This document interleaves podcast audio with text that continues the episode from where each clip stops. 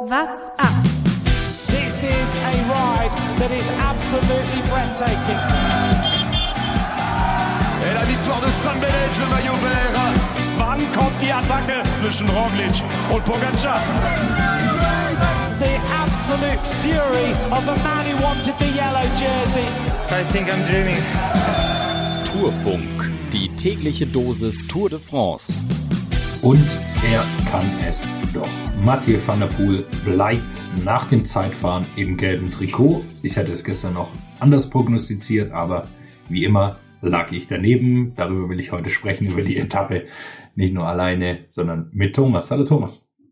Hallo Jonas, zum ersten Mal Tourfunk in dieser Besetzung. Lukas heute schon auf Etappe 5 am ersten Ruhetag. Ja, da können die Radprofis nur drüber lachen, aber heute mit uns beiden zum Zeitfahren. Sind wir die beiden Zeitfahrerspezialisten im Podcast? Vielleicht. Ja, du bist auf jeden Fall der einzige von uns dreien mit Zeitfahrrad. Das heißt, du musst heute, es ist quasi zwangsweise, dass du heute dabei bist, weil du dich auskennst. Wie sehr hat es dir gefallen, dass die Übersetzungen eingeblendet werden in der Ja, Übertragung? Danke.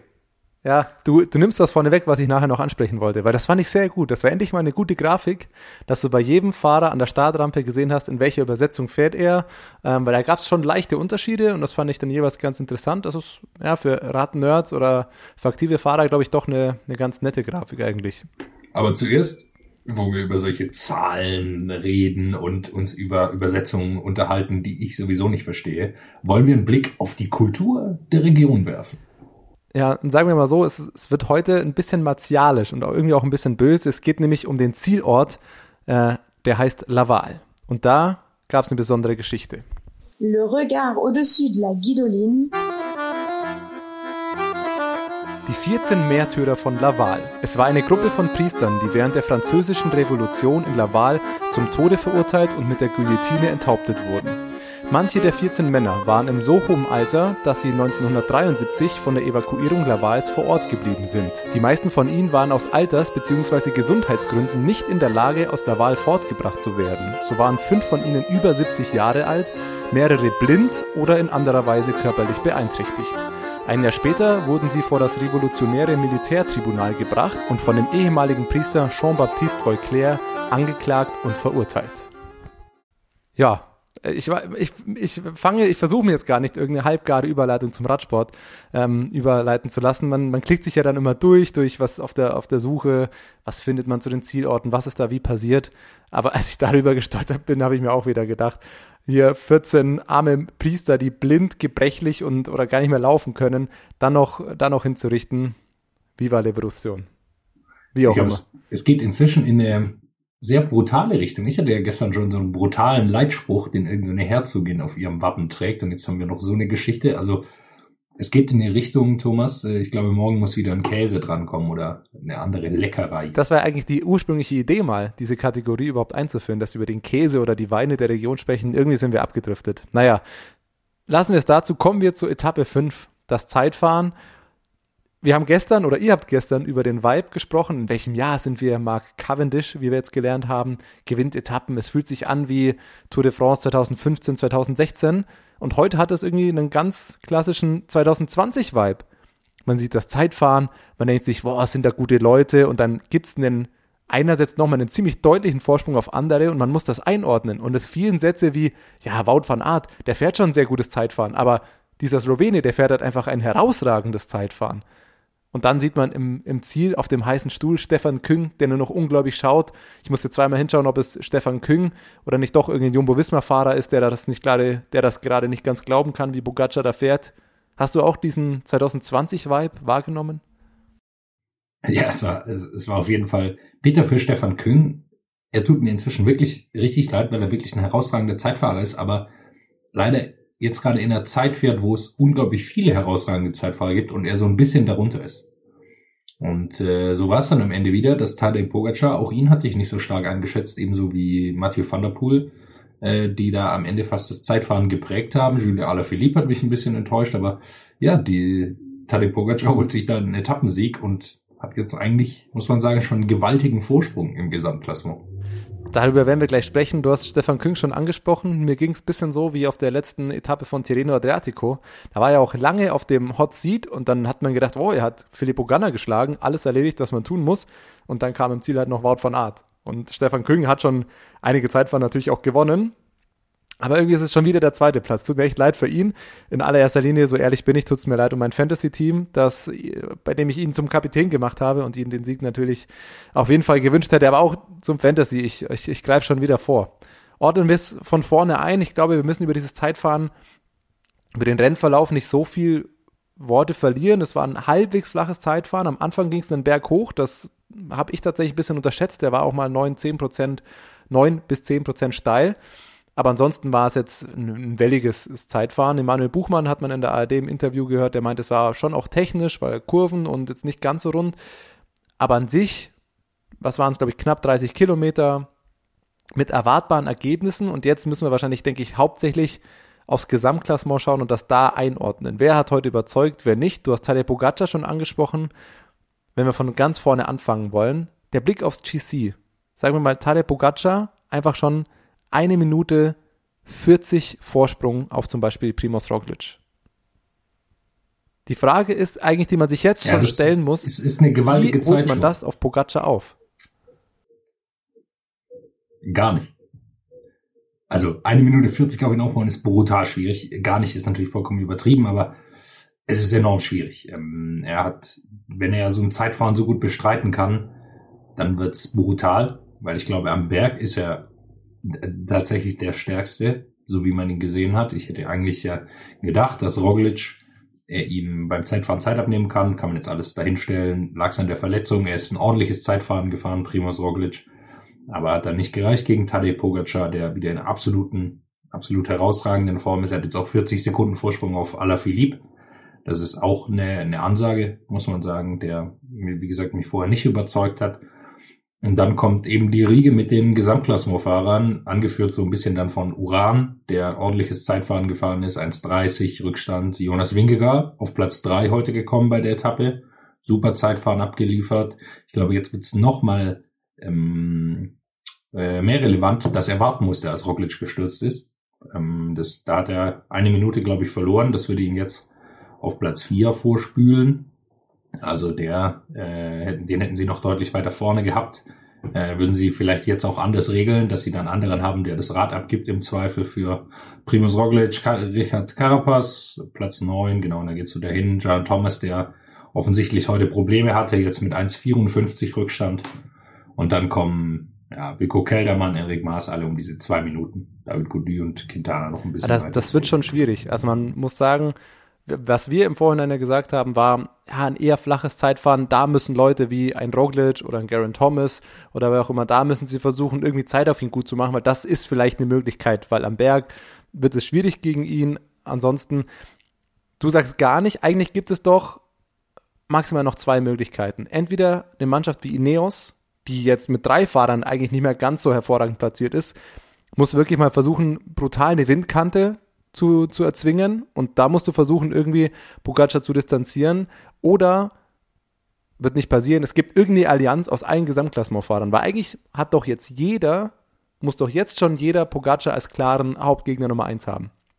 Also ob das jetzt Ineos oder, oder Roglic oder Alaphilippe, wer auch immer, äh, oder nimm auch Rigoberto Uran, die müssen doch jetzt alle wissen, sie müssen irgendwie versuchen, Zeit auf den zu gewinnen. Wie ist das passiert? Ich habe heute zurückgedacht an die Baskenland-Rundfahrt als eine Harakiri-Aktion in der Abfahrt entstanden ist. Wo, wo Tadej Pogacar dann einmal den Anschluss verloren hat und so hat er dann am Ende Primoz Roglic die Baskenland-Rundfahrt gewonnen. Das muss ja irgendwie das Ziel von allen Teams sein, das irgendwie mit UAE und speziell Pogacar in den nächsten Etappen zu versuchen, weil an den Bergen wirst du es wirst kaum schaffen.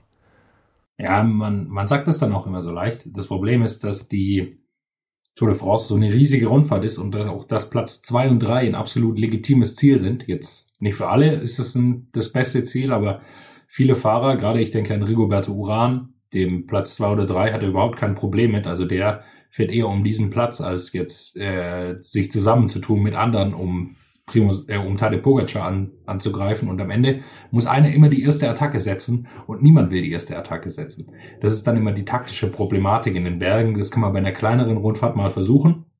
Bei größeren Rundfahrten ist es problematisch, weil dann auch andere Teams die, die wieder zurückfahren wollen, weil es dann auch um weitere Plätze geht. Also das ist immer so eine, so eine Sache, die man sich leichter vorstellt, als sie dann wirklich in der Realität funktioniert, einfach weil die Teams äh, auch andere Ziele haben, als, als nur Tadej Pogacar vom, vom Thron zu stoßen. Stichwort Attacken setzen. Es ist jetzt spannend, oder ich finde es spannend, die nächsten Tage und Wochen zu beobachten. Es ist jetzt nicht unwahrscheinlich, dass Tadej Pogacar zeitnah auch ins gelbe Trikot schon schlüpft. Und er wurde heute im Ziel auch genau das gefragt, ob er aktuell vielleicht sogar noch froh ist, noch gar nicht das gelbe Trikot zu haben. Er meinte eigentlich, ihm ist es ziemlich egal tatsächlich. So wirkt es auch. Aber wenn wir jetzt mal vorausblicken, in zwei, drei Tagen kann, also sobald die erste Bergetappe kommt, wird Van der Poel, der zwar heute beim Zeitfahren auch wieder überrascht hat, aber den Bergen wird er mit, mit Pogacar, der nur acht Sekunden hinter ihm ist, nicht mithalten können. Dann bin ich tatsächlich sehr gespannt, was passiert, wenn Pogacar schon ab Etappe 8 oder 9 im gelben Trikot fährt und das dann mal zwei Wochen verteidigen muss. Weil das wird schwierig, auch mit dem Team, dass er auch ein bisschen gebeutet ist, jemand wie Mark Hirschi gestürzt und so weiter.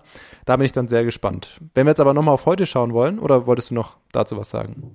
Ja, ich glaube, das wird auch immer ein bisschen übertrieben, dass ähm, wenn man nicht will, dann muss man auch nicht hinterherfahren. Also es gibt immer eigentlich nicht so viele Gründe zu sagen, wir wollen jetzt die Ausreißer zurückholen. Dann gibt's halt viele Ausreißersiege. Da muss man halt ein bisschen aufpassen, wer in die Gruppe geht, aber danach kann man sich auch als Team UAE sagen, nee, mir doch egal, dann gewinnen halt die Ausreißer, wir haben es beim Giro gesehen. Und äh, in den Bergen, wenn man will, kann man ja dann nach vorne fahren und äh, Jumbo und Ineos, die werden auch wieder vorne fahren. Also nur weil man das gelbe Trikot hat, ist man nicht verpflichtet, da stundenlang im Wind zu fahren. Und selbst wenn, haben sie ein Team, glaube ich, das deutlich stärker besetzt ist als die letzten Jahre und sie können auch eine gewisse Zeit auf jeden Fall mal das Tempo machen, ohne da in große Probleme zu geraten. Das werden wir, die, ist meine Stimme schon weg. Das werden, das werden wir die nächsten Tage. Was ist denn los? das werden wir die nächsten Tage natürlich beobachten. Wenn wir jetzt aber nochmal auf heute schauen, Zeitfahren ist ja immer so ein klassisches Ding, wo du jeden einzeln betrachtest und da gibt es ja klare Gewinner und klare Verlierer. Ein Gewinner muss man, denke ich, auf jeden Fall sagen, Mathieu van der Poel schafft es tatsächlich, das gelbe Trikot zu verteidigen. Und nicht nur das, er wird Fünfter und zum Beispiel, wenn man den Vergleich jetzt mit Wout van Aert sieht, die beiden vergleicht man ja ganz gerne, auch nur eine Sekunde langsamer als Wout van Aert. Haben wir Mathieu van der Poel einfach noch nie hundertprozentig Zeitfahren sehen? Ich glaube, ich hatte es gestern schon mal gesagt, dass ich ihn noch nie habe Zeitfahren sehen. Heute hieß es auch immer wieder im Kommentar bei der ARD, dass Mathieu van der Poel noch nie in einem Windkanal war. Ich glaube, das interessiert ihn einfach nicht, aber wenn man mal so drüber nachdenkt, 30 Kilometer alleine schnell fahren.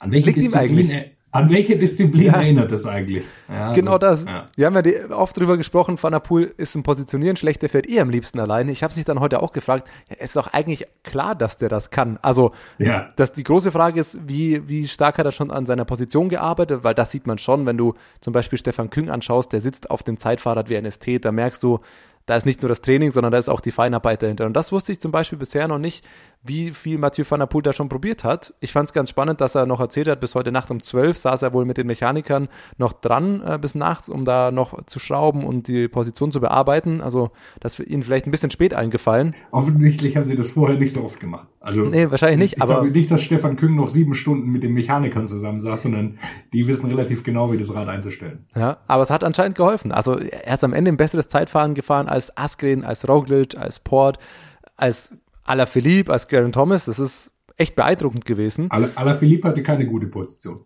Der ist ja. wild rumgeschwungen auf seinem Rad, so wie er es macht, ähm, wenn er Attacken fährt, aber das hilft beim Zeitfahren meistens nicht. Ja. Ansonsten, Gewinner des Tages, wen, wen kann man da noch dazu sehen? Primoz Roglic, muss ich sagen. Ja, er hat zwar 44 Sekunden auf Pogacar verloren, aber ich hatte fast befürchtet, dass es schlimmer wird, wenn man äh, das Bild mit seinen Verbänden und seinen Verletzungen gesehen hat kann man sagen, den Schaden vielleicht noch im, im, im Zaum gehalten, weil er immer noch Platz 7 gefahren ist und eigentlich außer Pogacar hat er alle ernsthaften GC-Kandidaten hinter sich gelassen. Ja, äh, finde ich auch. Vor allem äh, glaube ich, war es mir noch wichtig, nochmal zu sehen, er hat er es noch in den Beinen. Für mich noch zwei, zwei positive sind äh, Jonas Wingegar, habe ich schon erwähnt. Der Mann ist brutal. Und, äh, und Pierre Latour von Team Total Energies, der ist 15. nur geworden in Anführungszeichen. Für ihn aber ein super Ergebnis. Aber ist im äh, Gesamtklassement äh, auf Platz 6 vorgerückt. Was für mich eine ziemlich beeindruckende Leistung ist. Also ähm, der junge Mann von einem kleinen Team, der kann noch da mitmischen. Der sah auch sehr stark aus am ersten Tag. Thomas, du erinnerst dich an diese bisschen verrückte Attacke auch, muss man sagen.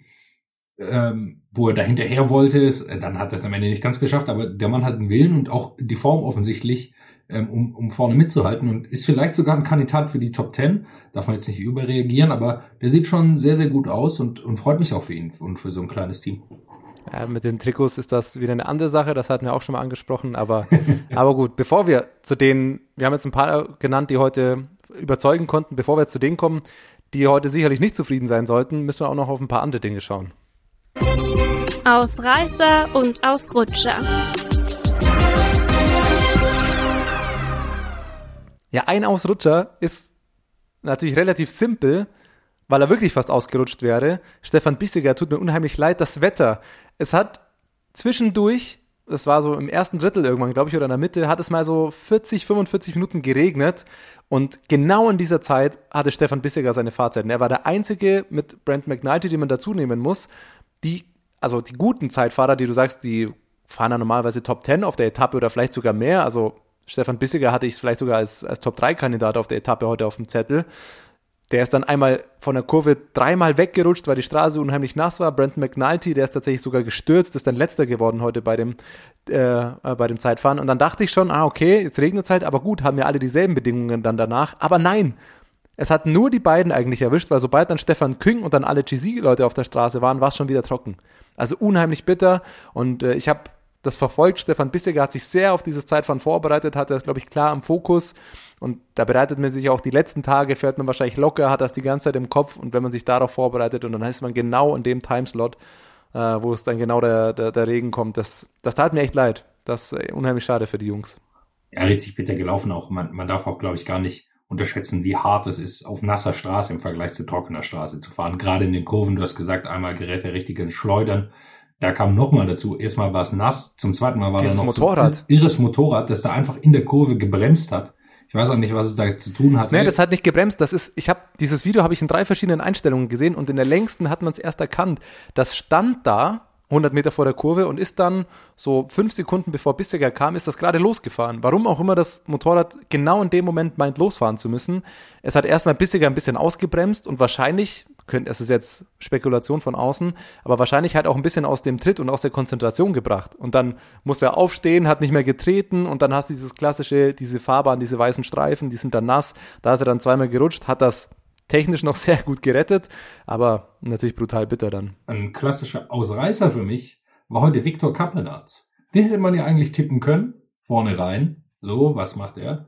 Ähm, er hat offensichtlich überhaupt keine Lust. Und was für mich ein absoluter Ausreißer war, ist, ich glaube, er wollte es wirklich nochmal allen deutlich machen bei der Zieleinfahrt, dass er heute nicht auf Gesamtklassement, äh, nicht auf äh, Klassement fährt, sondern dass er ruhig macht. Weil das Entscheidende war, er ist die letzten 200 Meter, hat er zweimal gewunken zu irgendjemandem. Und von diesen letzten 300 Metern oder was, äh, ist er nur 10, glaube ich, in der Zeitfahrposition gefahren. Also der wollte nochmal allen klar machen, ich Fahrer, lass es heute ruhig angehen. Nicht, dass jemand auf die Idee kommt, ich hätte schlechte Beine oder sowas. Nein, nein, heute Zeitfahren, ohne mich. Also das fand ich grandios, wie er da noch zweimal gewunken hat zu irgendwelche Zuschauer. Ja, geil, sehr gut. Was mir noch ganz gut gefallen hat, war äh, das Twitter-Battle heute zwischen, oder Battle, der, das Twitter-Gespräch zwischen Pierre Roland und Stefan Küng.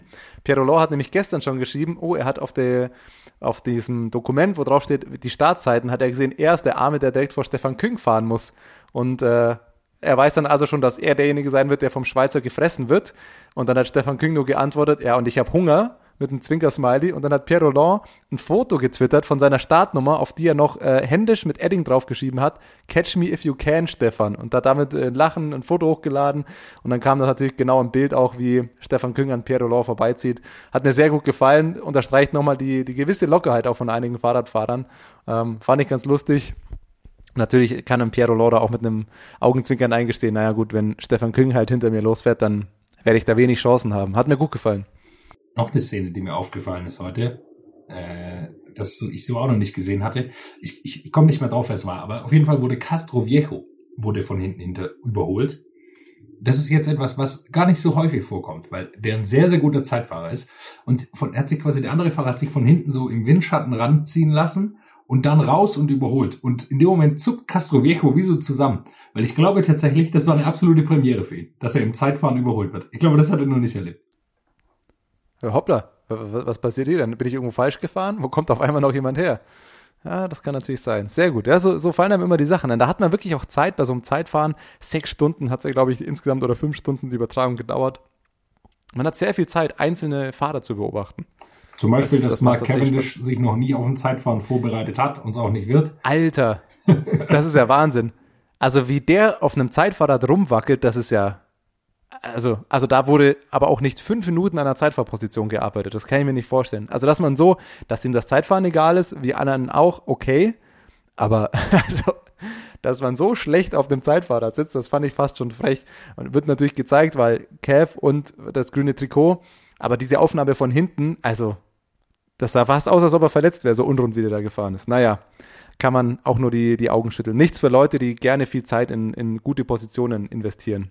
Bloß nicht Er anschauen. kam aber, glaube ich, noch vor Ide Schelling ins, ins Ziel und man weiß immer schon, man kann relativ gut am Gesichtsausdruck ablesen. Jetzt abseits von Brent McNulty, der sah gerädert aus, aber beim Rest kann man so ein bisschen abschätzen, wenn sie ins Ziel rollen, wie sehr haben sie das Zeitfahren eigentlich ernst genommen. Und Ide Schelling, der hat es nicht ernst genommen. Der ist auch grinsend und äh, lächelnd über die Ziellinie gerollt und da weiß man schon, ja, äh, schwierig. Ist auch mit 5 Minuten 31 Rückstand dann angekommen. Klar, der muss die Beine hochnehmen, es geht morgen weiter. So schaut's aus. Ansonsten, dann lass uns doch mal über die Fahrer sprechen, denen das heute einfach als schlechter Tag attestiert werden muss. Wir haben einen, allen voran, da war man, glaube ich, gespannt, Garen Thomas, hat am Ende 1,18 verloren, also ist als ähm, welche Position auf 16 reingefahren. Das klingt jetzt erstmal gar nicht so schlecht. Auf der anderen Seite muss man aber schon sagen, ah, bitter, klar, ausgekugelte Schulter, dass der nicht hundertprozentig fit ist, war klar. Aber es ist schon bitter aus seiner Sicht und vor allem auch aus Teamsicht, weil Ineos muss sich wirklich überlegen, was sie mit ihren drei Fahrern jetzt machen. Jetzt hast du Garen Thomas eigentlich als den, den klaren Kapitän gehabt, ist er gestürzt, hat jetzt zweimal schon Zeit verloren im Endeffekt. Dann hast du Richie Port, der, naja, die ersten Etappen als Helfer fungiert hat, deswegen wahrscheinlich Zeit verloren hat, der heute das beste Zeitfahren von Ineos gemacht hat, auf, auf Platz 9 reingefahren. Und Carapaz, du hast jetzt drei Leute, Carapaz hat 1,44 jetzt im Gesamtklassement-Rückstand, Garen Thomas 1,54. Das ist schon ein bisschen was. Richie Port muss ich auch immer nachschauen. Richie Port ist schon fast vier Minuten hinten dran. Also der wird als Helfer bleiben. Aber die Taktik von Ineos scheint momentan auch durch den Sturz natürlich nicht ganz so aufzugehen, weil jetzt wird es wirklich schwierig, diese Zeit auch noch aufzuholen. Und die Frage ist natürlich auch, warum hast du jemanden wie Richie Porter klar zum Kapitän gemacht, der jetzt im Nachhinein heute beim Zeitfahren die beste Zeit geholt hat? Ja, gut, ähm, so ganz ist man da nicht drin auch. Die kennen die Werte wahrscheinlich besser, wie sie es angehen wollten. Äh, sind jetzt beide quasi, also Thomas und Carapaz, so um den Dreh von Primus Roglic angesiedelt. Im Grunde mit eigentlich fast allen anderen Gesamtklassementfahrern. Äh, vor ihnen sind nur noch Pogacar, Alaphilippe in Klammern und Latour, Uran. Äh, der Rest ist da so um diesen Dreh. Ich glaube, ähm, das ist das eingetreten, was wir auch schon ein bisschen in der, in der Vorschau auch prognostiziert haben, dass sie drei Leader haben im Grunde, die es machen können, aber eben den Topmann nicht, da, nicht halt nicht mehr haben, wie sie es davor immer hatten mit Egan Bernal und Chris Froome und auch natürlich John Thomas. Und ich glaube, das fällt ihnen jetzt so ein bisschen auf die Füße. Ich glaube, ähnliches gilt für ähm, Movistar.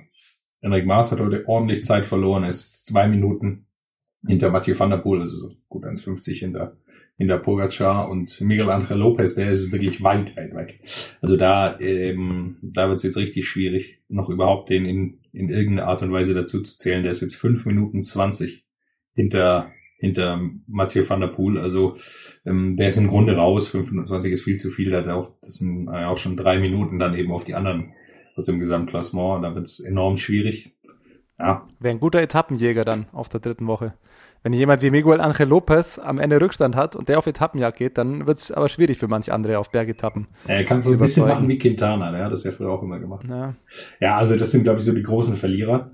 Ähm, Und Wilko Keldermann, Ja. finde ich, muss man dazu ordentlich zählen. Zeit verloren. Als jemand, gedacht, der, genau, als Wilko, wo du sagst, der ist bisher eine super Tour gefahren, war immer vorne mit dabei und jemand, den ich ja schon als eher guten Zeitfahrer, jetzt nicht der allerbeste, aber schon als einen guten Zeitfahrer eingestuft hätte, ah, jetzt habe ich nur das Gesamtklassement, jetzt muss ich auch gerade nochmal nachschauen, aber der ist, der ist weit hinter allen anderen reingefahren, nur auf Platz 27, selbe Zeit wie Enric Mas. Das ist nicht gut. Da muss man schon sagen, das ist aus seiner Sicht gar nicht gut. Eine Minute 49 langsamer als Pogacar.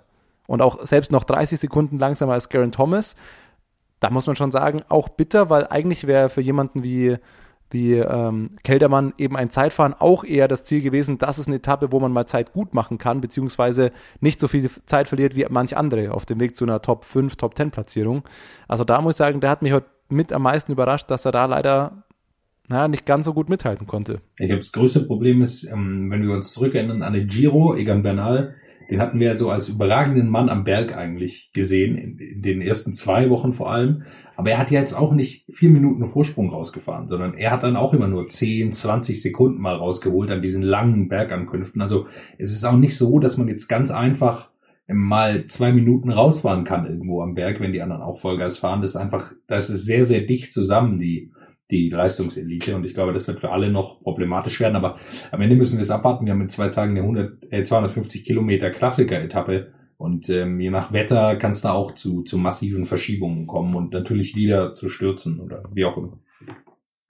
Ja, ich bin vor allem sehr gespannt, du hast es vorhin schon richtig angesprochen, dass du jetzt aktuell nach dem ersten Zeitfahren, dass er so ein kleiner Gradmesser fürs Gesamtklassement ist, einige GC-Fahrer haben in einer, in einer ähnlichen Range. Also wie du sagst, Carapaz, Roglic, Thomas, Keldermann, Mass, die sind alle nur 10 Sekunden auseinander.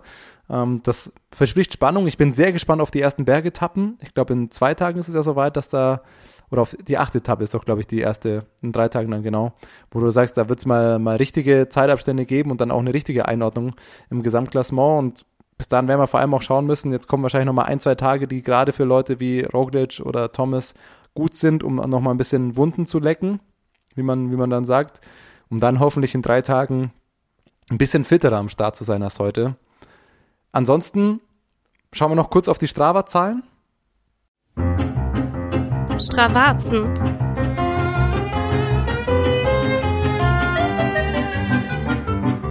Ja, da muss man sagen, leider natürlich, die, die besten Leute laden natürlich diese Aktivitäten dann nicht hoch, um da nochmal wahrscheinlich auch die Wattzahlen geheim zu halten.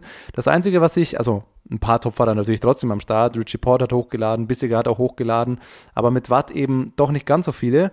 Was ich ganz interessant finde, ist die Konstanz in den Zahlen eben einfach, wie Mattia Cataneo zum Beispiel, der, der junge Mann von, äh, von The Koenig Quickstep, ich weiß gar nicht, auf welchem Platz ist, der. Ist auch weit vorne heute reingefahren, der war lange nämlich auf Platz zwei, Platz acht war am Ende.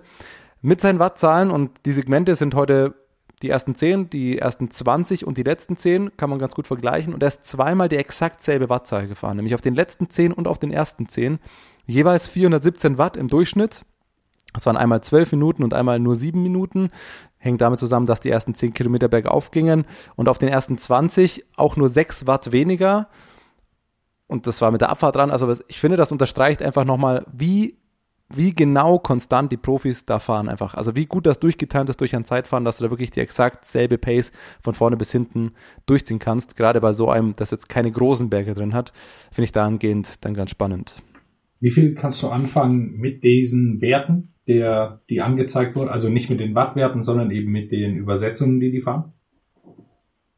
Ja, sagt schon was aus, aber das ist halt an sich, wenn du nur diese Werte hast, auch immer ein bisschen kann man nicht ganz so vergleichen, weil das total, also im Endeffekt musst du das Gewicht oder die Größe auch noch dazu wissen. Äh, weil ganz einfach jemand wie Filippo Ganna oder jemand wie Stefan Küng, ich glaube Stefan Küng ist auch über 1,90 und auch 80 Kilo oder so, der hat natürlich deutlich mehr Power und fährt dann ein riesen Kettenblatt, das ja, wahrscheinlich ein 60 Kilo Mann gar nicht zum, zur Bewegung bekommt, jetzt blöd gesagt. Insofern hilft diese Grafik halt auch nur für die, die das einordnen können, wenn du weißt, okay, Küng, klar, also bei Gunner, der hatte ja mal, glaube ich, das 61er Kettenblatt oder das 60er Kettenblatt. Das habe ich heute nicht gesehen. Heute war 58 drauf. hatten die meisten. Genau, 58 ist da die Spitze. Dann ist es noch ein bisschen spannend, was für eine Kassette du hinten drauf hast, also wie feiner die Abstände sind, ob es jetzt zwischen 10 und 30 oder 11 und 28 oder was auch immer sind. Aber ja, das ist eine Spielerei. Dazu habe ich es auch zu wenig verfolgt. Ähm, ja, und am Ende, muss, am Ende muss man doch auch sagen, also klar, äh, das vorne ist dann das 58er drauf und noch ein anderes. Aber man weiß ja hinten auch immer gar nicht, welches sie hinten dann drauf haben. Also ich wage zu bezweifeln, dass sie ähm, heute die meiste Zeit die, die größtmögliche Übersetzung drauf hatten. Dafür ging es dann doch zu viele bergauf und bergab. Ja, aber ich habe ein paar schon gesehen, die im, im dicksten Gang gefahren sind. Also das, das äh, Wout von Art hat man da mal eine Zeit lang gesehen in der Einstellung. Das werden, werden sicherlich auch ein paar, äh, ein paar gefahren haben ich muss einfach auf nochmal was ganz anderes hinaus. Ich bin ja ein Fan von Zeitfahrern und ich bin auch ein Fan von Stefan Küng und ich finde erstens sein Rad geil und zweitens, ich habe es vorhin schon angesprochen, diesen Mann, ich weiß nicht, wie es dir geht, das ist einfach ästhetisches, ästhetischer Sport, oder? Wie der auf dem Zeitfahrrad sitzt, da bewegt sich nichts unnötig. Die, das Rad ist geil, das Outfit ist geil, natürlich mit der Europameisterlackierung, aber das ist einfach ein Guss. Das siehst du richtig. Der Mann bereitet sich nur darauf vor und das sieht man auch. Ja, macht Spaß. Ja, absolut. Das sieht super aus. Ähm, es ist was für Ästheten. Ähm, ich kann auch nachvollziehen, wenn man sagt, ich schaue mir nur das Ergebnis an am Ende. Das kann man auch tun, aber äh, ich denke, äh, man kann sich das schön anschauen. Vor allem bekommt man zu jedem Fahrer noch mal eine kleine Geschichte erzählt, weil ganz viele Fahrer einzeln im Bild sind. Es ist auch, ehrlich gesagt, für, wenn man live zur Tour de France wird, ist es ganz schön, weil man doch die meisten Fahrer äh, einfach einzeln sieht und nicht einmal nur vorbeirauschen sieht. Das ist ganz cool zum Anschauen, muss man sagen. Ja, finde ich auch. Was heute natürlich es auch noch spannend gemacht hat, ist ja, wenn du so ein Zeitfahren relativ früh auf einer Grand Tour hast, ist natürlich das Gesamtklassement noch nicht so aussagekräftig. Und das hat es halt heute spannend gemacht, weil sonst bei einem Zeitfahren sagst du, ja gut, schaust dir die letzte Stunde an, wo die Top 15 Fahrer fahren, alles andere ist ja nicht spannend. Aber dadurch, dass jemand wie, äh, ja, wie Garen Thomas zum Beispiel auch oder natürlich die Top-Zeitfahrer wie Stefan Küng noch deutlich früher gefahren sind, konnte man sich das heute wirklich zwei, drei Stunden am Stück auch einfach anschauen, ohne dass es langweilig wurde, weil dich genügend Fahrer auch einfach interessiert haben oder es auch relevant war. Entweder für das Tages- oder für das Gesamtklassement. Fand ich gut. Lass uns kurz auf den ähm, Tourmanager schauen. Ich muss mich ja selber ein bisschen geißeln. Ich habe einen sehr dummen Move heute gemacht. Ein kleiner Panik-Call. Heute früh wollte ich nochmal viel aufs Zeitfahren legen. Habe mir zwar Pogacar noch geholt, was gut war, aber ich habe mir auch Brandon McNulty geholt, was natürlich durch seinen Sturz absoluter Fehler war. Aber Jonas, worauf ich eigentlich hinaus will, Bergi Platz 9, ich Platz 7. Ich muss scrollen, scrollen. Kannst du kurz überbrücken? Ich, ich, ich scrolle immer noch weiter. Ach, jetzt habe ich's. Platz 32. Was ist los, Jonas? Ja, man darf nicht so hektisch werden. Ich habe noch keinen Wechsel gemacht. Ich habe quasi meine Anfangstruppe noch zusammen. Und äh, jetzt geht's langsam in die entscheidende Phase rein, wo ich dann meine Wechsel aufbrauchen werde und die entscheidenden Moves treffen werde. Muss man, muss man ganz ruhig bleiben zu Beginn. Ah, okay. Dritte Woche. Ich sage das nochmal zur Einordnung. Du, der, der die äh, Tippspiele normalerweise gewinnt, äh, dritte Woche, sagst du, ist es dann. Dritte Woche ist die entscheidende Woche. Gehst du dann einfach auf alle, die die Führungstrikots haben für die, für die Extrapunkte? Oder? Das ist ja zum Beispiel schon mal ein ganz guter Tipp, dass man schon mal ein paar Wechsel noch hat, die die Trikots auch gewinnen. Also am Ende, Ah. Thomas, ganz am Ende gibt's noch mal eine extra Runde an Punkten mit, wer die Wertungstrikots gewonnen hat. Ja. Also das ist tatsächlich ein, ein Tipp. Ein oder also mindestens einen Wechsel sollte man sich mindestens bis zum letzten Tag aufheben und dann einfach, wenn es geht, noch den Mann im gelben Trikot zu holen, weil das ist gerade für die letzte Etappe echt nochmal ein Boost. Damit macht man jetzt auch nicht mehr viel gut, aber natürlich kann man sich am Ende noch einen guten Sprinter und irgendwie den, den Toursieger holen. Aber wollen wir gar nicht zu weit vorausschauen. Der erste, Was erwartet uns morgen? nein, nein, ja? wir wollen doch natürlich den äh, Mann loben, der heute die Führung Natürlich. übernommen hat. Entschuldigung. Bitte dich. Ja. Wir können ja nicht nur über mein, mein Versagen sprechen, irgendwo auf Platz 27. Wer interessiert sich denn fürs graue Mittelfeld? Nein, wir wollen an die goldene Spitze schauen. Team Off, also Team Off ist natürlich die Quatschbezeichnung, das steht immer bei Fantasy, sondern der Mann heißt M1RO1. Thomas, du weißt sicher, wer gemeint ist damit. Ähm, der hatte eine gute Truppe beisammen und hat massive 1116 Punkte geholt und damit die Spitze ähm, erobert. Zum ersten Mal Rebound verdrängt und ist jetzt vorne mit 3891 Punkten. 1000 Punkte vor mir, das heißt, ich will sagen, das war vielleicht nicht die cleverste Idee, äh, meine Taktik. Der Mann hat natürlich auch eine stabile Zeitfahrertruppe, muss man schon noch sagen. Ja. Also mit Küng, Pogacar, Askren, Vanderpool, Alaphilippe in einem Team, ah, ist schon ganz gut. Aber tatsächlich stehe ich auf dem Schlauch. Äh, Meint er Miro oder was ist das? Wahrscheinlich. Ich kann M1RO1. es nicht sagen, ich wollte nur einen, einen Spaß machen, weil, weil ich natürlich keine Ahnung habe, für was das steht. Ah, okay. ich dachte gerade, das wäre, ich würde was Offensichtliches übersehen, aber nimm gerne Bezug, Miro. Kann man das nicht mehr wie letztes Jahr eigentlich bei einem Etappensieg immer noch so eine Grußbotschaft an die ganze Liga raushauen? Wenn das noch geht, ich weiß es nicht, ich war noch nie Erster, dann äh, lass uns doch bitte gerne mal eine Erklärung zu deinem Namen da, da, wenn du willst. Ansonsten schauen wir auf morgen. Es wartet die nächste sehr flache Flachetappe. Wir haben eine Bergwertung der vierten Kategorie mittendrin. Ansonsten Zwischensprint und wird es einen Massensprint geben? Ja, oder? Ja gut, wenn sie nicht so rumtrödeln wie gestern, aber äh, Ah. das kann man nie wissen, aber grundsätzlich ist es ein, eine Etappe für einen Massensprint. Ja. Wer ist, da, Dann- wer ist dein Tipp, Thomas? Ja, allein aus Fantasy-Sicht muss ich sagen, Wehe Alpecin Phoenix sprintet nochmal für Philipsen, wenn man Tim Millier in seinen Reihen hat. Also da bin ich ja gestern äh, komplett ausgerastet. Das, das ist natürlich eine Vollkatastrophe, deswegen gehe ich morgen wieder auf Tim Millier. Auch natürlich, oder vor allem natürlich, ausschließlich natürlich, weil er äh, in meinem Team ist. Was sagst du? Ja, ich äh, aus Fantasy-Gründen muss ich natürlich Melier oder Demar sagen. Ich habe beide noch in meinen Reihen. Aus reiner Formsicht muss man sagen, wäre für Fantasy gerade Nasser Buani ein ganz guter Tipp. Also wer morgen denkt, äh, ja, ich brauche noch einen Sprinter, äh, vielleicht Rebound hole ich mir, denkt sich Rebound, ich muss mir die Führung zurückholen von M1, RO1 und äh, dann könnte es sein, dass das relevant wird. Und dann Nasser Buan. Dann wissen wir schon mal, dann wissen wir schon mal, wer morgen gewinnt. Nämlich nicht Melier und nicht Buhani. Wenn es nach unseren Prognosen weitergeht. So ehrlich muss man an der Stelle auch mal sein. Wir schauen es uns an. Äh, wir hören uns, sehen uns morgen wieder. Schönen Abend dir, schönen Abend euch. Bis morgen. What's up? Der Radsport-Podcast. What's up ist eine M945 Produktion. Ein Angebot der Media School Bayern.